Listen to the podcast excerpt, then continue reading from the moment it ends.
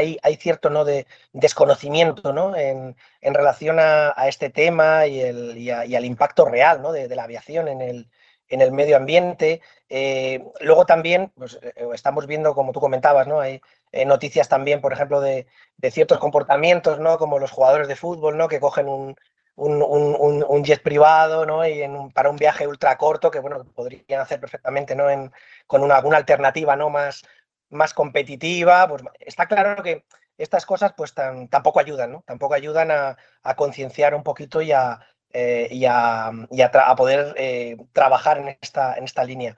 Pero yo creo que eh, diría que el, el, negocio aeroespacial tiene muy, muy clara la, la hoja de ruta.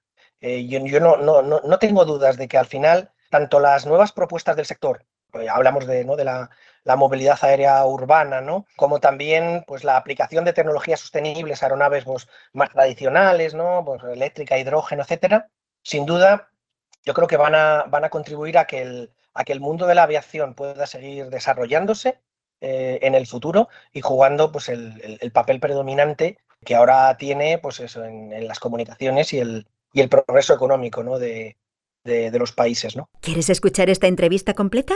Descarga ya el último capítulo de Aerovía